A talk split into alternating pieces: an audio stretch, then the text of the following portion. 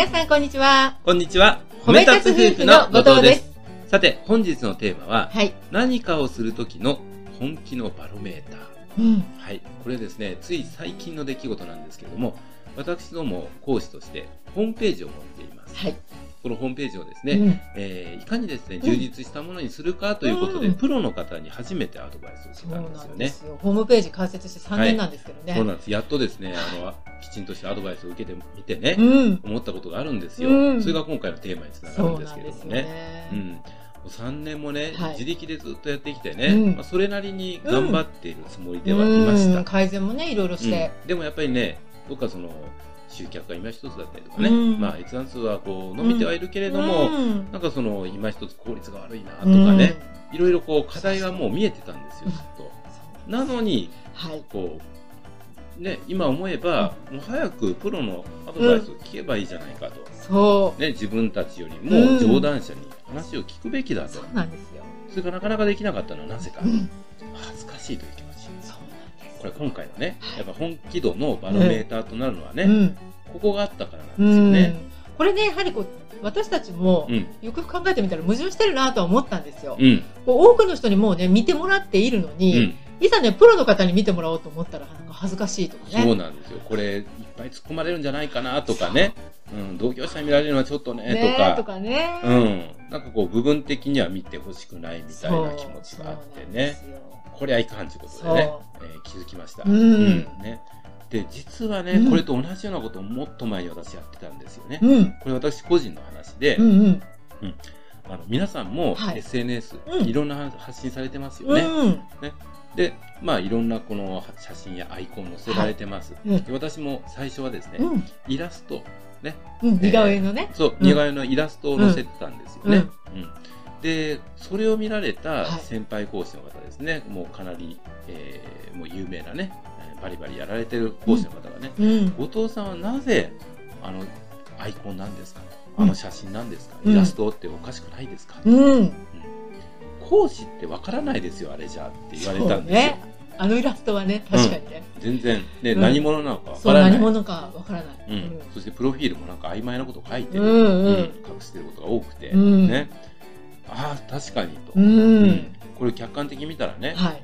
全然そのこれ講師に何やってる人なのかさっぱりわからない、うん。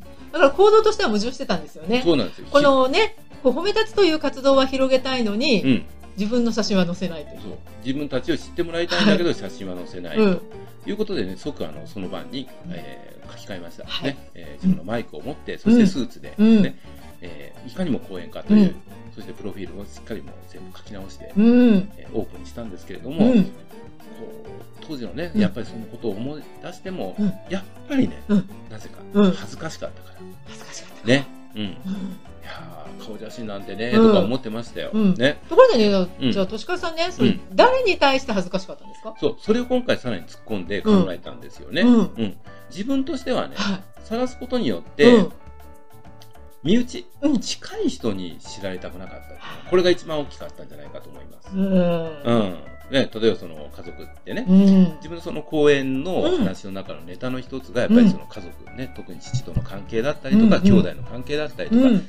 これちょっとバレちゃうなとかね、いろいろね。そうそうそうそう。う。うんんね、そういう思いがやっぱり一番強かったですね友人知人でもほら、あの、聞いてほしいって思う友人とね、うん。